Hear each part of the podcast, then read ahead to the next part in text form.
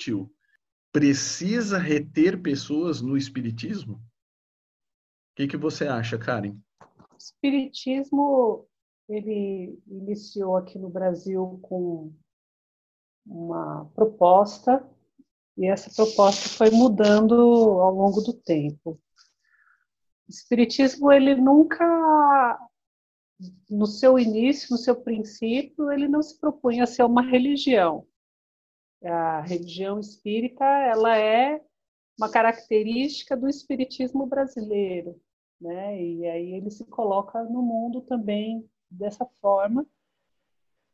Mas ele não tem características de religião tradicional. Apesar de existir a casa espírita como um templo, ele não tem uma série de, de coisas que outras religiões têm. Ele não tem uma pessoa com, que serve como um modelo dentro da casa espírita, como um padre ou um pastor. Ele não, não se colocaria exatamente como uma, uma religião em si, mas como uma doutrina que deve ser espalhada pelo mundo para que as pessoas adquiram esse conhecimento que é a doutrina espírita, que essa sim se propõe a fazer uma mudança nas nas, é, nas estruturas das pessoas e assim modificando as pessoas se modificarem ao mundo.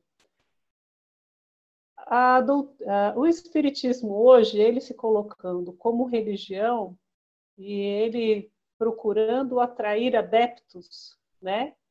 Ele parte para uma proposta diferente e procura reter pessoas dentro da casa espírita.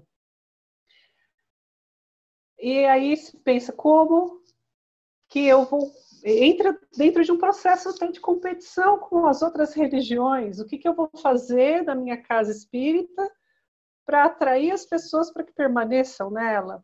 Então, é muito isso acaba talvez até desestruturando o que seria realmente a proposta de doutrina da doutrina espírita. Então, a pessoa ela entra na casa espírita, seja por qual meio for, e se procura retê-la dentro da casa espírita. O que, que ela vai encontrar dentro da casa espírita? Ela vai encontrar fonte de conhecimento, que deveriam ser as palestras, ela vai encontrar cursos, ela vai encontrar formas de trabalho, como é, trabalho voluntário, assistencial, é, tanto espiritual, energético, como passe, cirurgias mediúnicas, é, e, entre outros. E ela vai encontrar também a assistência social, que é a distribuição de cestas básicas, sopão, etc. Então, assim, se ela não se sentir vinculada por nenhuma dessas é, obras que são realizadas dentro do centro espírita, pelo estudo, pela doutrina, pela palestra, alguma coisa precisa agregar para ela, chamar a atenção. Inclusive, a forma como as pessoas dentro do centro espírita se relacionam né? Tem que existir uma, uma comunhão entre as pessoas dentro do centro espírita para que essa proposta de reter as pessoas dentro da casa espírita funcione e aconteça. Cláudia, no seu ponto de vista, o Espiritismo tem a obrigação de reter ou deveria ter isso como uma base?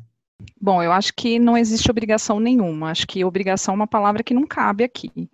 É, eu penso assim, como a Karen disse, né, o espiritismo está para além da, do centro, né? Eu acho que o centro tem um papel importante, ele é fundamental em muitas coisas, mas é, quando a gente fala de, que eu até queria colocar isso, né, que na verdade a busca por respostas, né, é o que te mantém no espiritismo, né, só que essas respostas, elas não estão só na casa espírita, elas estão em vários lugares, né, elas estão, é, você não, não precisa estar necessariamente numa casa espírita, mas eu acho que a casa espírita, ela tem por, é, por princípio que oferecer é, esse trabalho de, de con, conteúdo mesmo, de conhecimento, né? É, porque a gente sabe, como a Karen bem disse, é, não dá para ser uma coisa simples assim de você falar assim, ah, não, eu, eu sou espírita, porque assim, a gente sabe, a gente tem, temos que evoluir intelectualmente e moralmente, as duas coisas. Então, dentro da casa espírita, cabe para todas as formas, mas a gente precisa, de certa forma, não adianta você ir numa casa espírita e só ir para estudar, e não adianta você estar tá lá só para fazer parte da, de, só para tomar passe. Né? Eu acho que a gente tem que ter esse equilíbrio, né? Agora, obrigar as pessoas, ou a casa espírita, não, não existe, né? Como o Sidney falou, é, quando eu falei assim, a gente tem que, o, o centro tem que buscar entender, né, e, e caminhar em, nessa, é, de como talvez trazer, mas na verdade não tem que ter. É, na verdade tem que ser uma coisa assim. Você tem que oferecer aquilo que, que é a base do espiritismo. A base do espiritismo é o estudo. Não tem, né? É ação, mas também pautada na questão do estudo. Então, se você quer realmente seguir o espiritismo, você vai ter que ter, né? E eu estava lembrando aqui de uma passagem que eu ouvi, um rapaz falando que ele faz um trabalho de. O mesmo trabalho que os evangélicos fazem, os católicos também fazem fazem de ir nos presídios e oferecer, né, falar sobre espiritismo, assim como os evangélicos. Ele falou que ele fez isso por uns quatro anos. E toda vez que ele ia lá, assim, vários, as outras religiões estavam bombando de gente, principalmente as evangélicas, bombando. Tinha muito, muito, muitas pessoas. E a sala que era destinada ao espiritismo tinha sempre duas ou três pessoas. E ele, né, começou a pensar, poxa, mas por quê, né? Por que que é, as pessoas não, não vêm aqui? Será que eu estou falando alguma coisa, né, que não é bacana, né? E começou a conversar, né, conversar com as pessoas e tal. E aí um dia eu tinha um rapaz que sempre ia lá, e ele falou para ele, falou assim, escuta, porque o que, que, os, que, as pessoas veem nas outras religiões que eles, né, os, os detentos aqui que eles buscam? Aí o, o, o preso falou para ele assim: olha, o espiritismo dá muito trabalho, cara. Não é uma coisa que, que a gente consegue. Você vai lá, é, você aceita Jesus na hora você já está perdoado, né? E a gente sabe que esse não é o processo do espiritismo, né? Não é tão simples assim. Então, realmente é um movimento que é interno, né? A, a gente tem que ser daqui para cá. Quantas pessoas vão na casa espírita, ouve a palestra e fala: Nossa, meu pai tinha que estar tá aqui e ouvir isso, meu marido tinha que estar tá aqui e ouvir isso, e não para para pensar que e, o que que eu faço com isso, né? Porque você está sempre jogando para o outro, você está sempre colocando no outro, e quando não, esse é um processo seu, íntimo e, e vem de dentro para fora. E eu acho que é isso, né, que, que, que é falado lá no livro dos Espíritos, que é a maturidade do senso moral, que é justamente você estar tá percebendo que você precisa mudar. Não é que a gente vai acertar sempre, e não é que você vai conseguir fazer isso da noite para o dia, não. Mas você pelo menos está disposto. E eu acho que é isso que é, ampara. Agora, o conhecimento ele está em todos os lugares, mas a casa espírita é, ela tem que ter como princípio, sim, ofertar esses, essa, esses, essas duas coisas, mas não como uma obrigação. As pessoas não têm obrigação nenhuma de nada. Eu acho que existe o livre-arbítrio e cada um busca de acordo com a sua com a evolução do espírito. Pronto. Carimbou. E aí, Carla, você acha que como uma base o espiritismo é, deveria ter como uma das suas metas reter as pessoas dentro da, da, da doutrina? ou não? Eu acho que tem que motivar as pessoas, né? Porque assim, é, colocar em ação aquilo que elas aprendem. Como que eu vou colocar em ação? É, porque precisa realmente desse conhecimento, né? Para a gente ter um direcionamento. Porque às vezes a pessoa chega querendo trabalhar na Câmara de Paz, querendo fazer algumas determinadas coisas, mas ela não tem conhecimento mas ela quer trabalhar, ela quer entrar na seara, ela tem a mediunidade desenvolvida, ou ela quer ir lá participar da entrega de mantimentos, mas às vezes ela tem medo de entrar numa favela, né? E aí a gente tem que ver assim quais são as necessidades que a pessoa está buscando, por que, que ela está buscando aquilo e o que, que ela vai fazer com aquilo depois. É porque senão fica igual o nem falou, um bando de velhinho, ou a gente fica igual os fariseus, né? Então a gente tem que tomar cuidado. Os fariseus, doutor da lei, ou a gente quer ser o, o samaritano, né? Que vai lá e, e, e, faz. Só que se a gente olhar o samaritano, ele tem base para fazer. Né? Ele tinha, quando ele é na parábola do samaritano, que eu acho que é uma das parábolas mais bonitas e mais ricas do Espiritismo, a gente percebe que ele foi lá e socorreu a pessoa, ele já sabia para onde levar, ele já estava com dinheiro na mão para pagar hospedagem, ele já tinha todo o conhecimento, né? Então, é, mas assim, quem entra dentro da doutrina tem que, a gente tem que saber o que, que a pessoa está buscando ali, como que a gente pode fazer essa manutenção, porque cada um que entra ali é, é um ser que tem uma história, né? Porque assim, a gente tem que respeitar a história de cada um, né? Igual a gente fala, uns entram pela dor, outros pelo amor. Quem entra pelo amor é mais fácil, né? Porque ele já está curado ali. É quem está entrando pela dor, primeiro você precisa curar as feridas da pessoa, ouvir. Então, é, não é, um tra é trabalhoso, gente. Tudo é muito trabalhoso dentro de uma casa espírita, né? Então, pegar e esquentar banco é muito fácil. Se vocês forem lá no Solidariedade, quem já foi naquela época lá, vai ver gente de sexta-feira ainda lá esquentando banco, que não levanta nem para fazer uma oração, entendeu?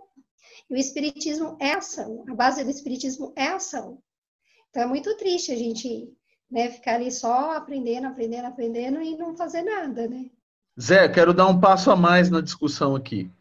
Foi falado bastante coisa, né, em termos de lançamos essa, né, de realmente precisamos reter ou não. Aí nós temos algumas opiniões, sim, precisamos reter, não, deveremos ser um pouco mais porta aberta, mas o passo que eu gostaria de dar mais na discussão é, beleza, é, retenção.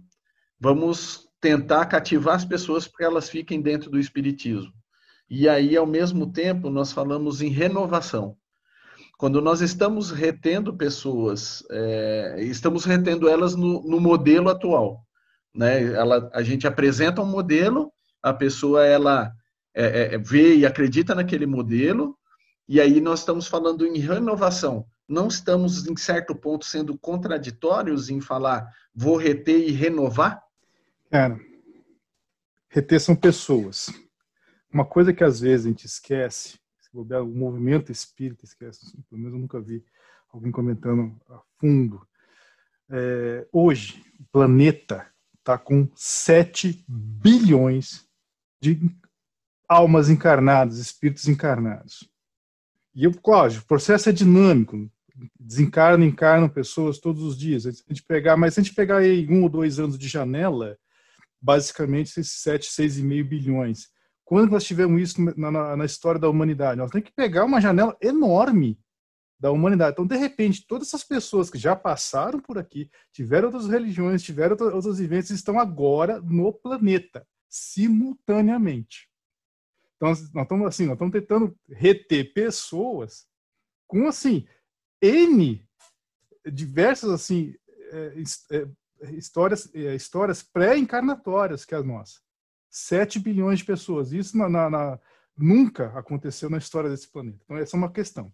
Segunda questão, vou fazer um paralelo com, com o que eu falo aqui com os, com os meus alunos. Eles chegam para mim e falam, professor, qual é o livro que eu adoto na sua disciplina? Eu falei, aquele que você gostar de ler.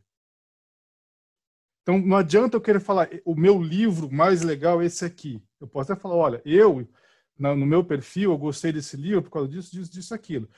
Agora, esses são, esses são os livros possíveis.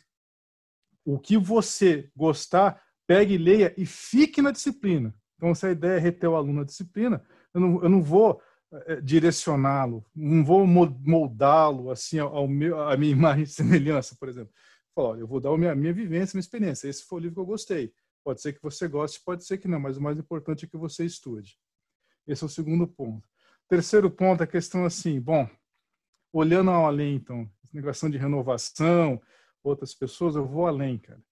É, acho que depois de muitos anos, eu saquei qual foi a do John Lennon, quando ele escreveu Imagine.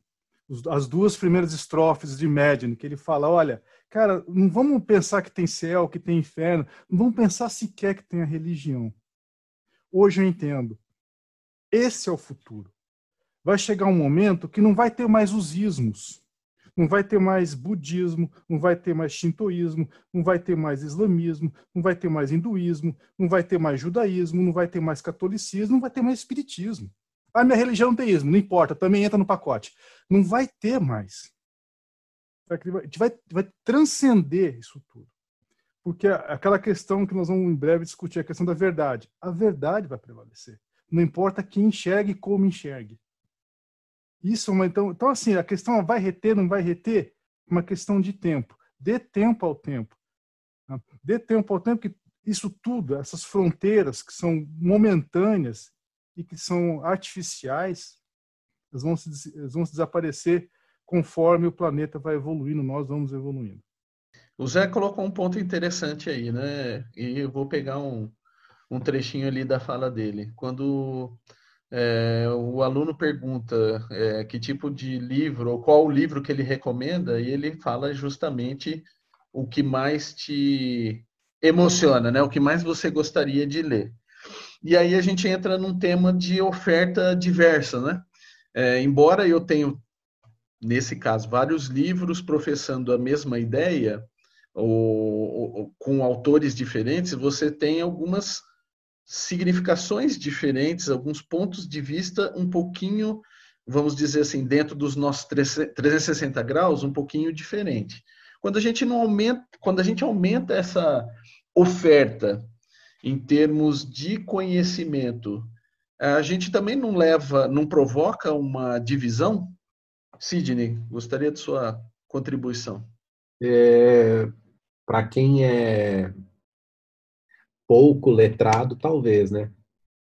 Porque do jeito que eu vejo, assim, quanto mais conhecimento você tem, mais flexível você é, mais disposto a entender o outro lado. Então, se você escolhe um autor ou uma linha de raciocínio ou uma religião, né, como queiram chamar, por afinidade, porque fala assim, ah, isso aqui me me cala mais ao, ao coração.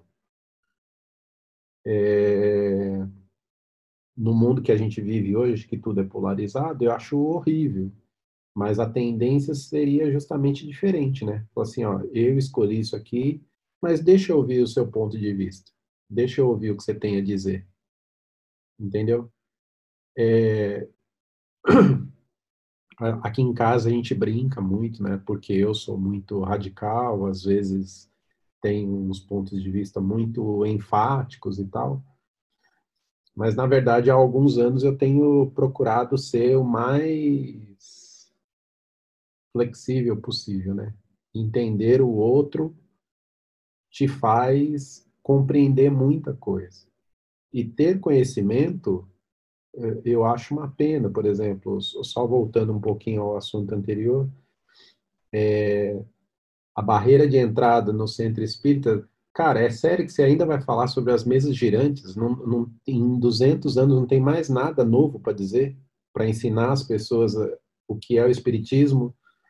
Você ainda vai falar sobre mesas girantes, sobre, sabe? Eu, é, é igual a escolinha de inglês que ensina verbo to be, o resto da vida, né? É, então, assim, a metodologia está errada. Não está adaptada à linguagem. Eu vou entrar um pouco aqui na minha área, talvez a Cláudia possa complementar. É assim, olha, é, quem dirige o movimento espírita ou quem está dentro dos centros espíritas não tem formação, né? São pessoas voluntariosas, mas sem grande formação. É, e aí o que acontece?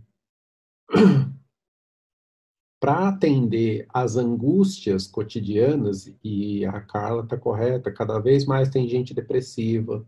A arquitetura hoje faz casas com 25 metros quadrados, em que as pessoas não conseguem ficar dentro de casa. Então, como você pode esperar que uma pessoa tenha um lar se ela não, não consegue ficar dentro de casa? Entende? Porque só cabe a cama e a geladeira. Então, aquilo ali não é um lar. Então, é, e agora mudou tudo de novo, né? Porque com essa pandemia, por exemplo, eu digo que a arquitetura tem que mudar. Né? O, o jeito da, da, gente andar na rua, de frequentar prédio, Tudo isso tem que mudar. Só que um prédio você não constrói semana que vem, né? Vai levar anos para você refazer uma avenida. Então, é...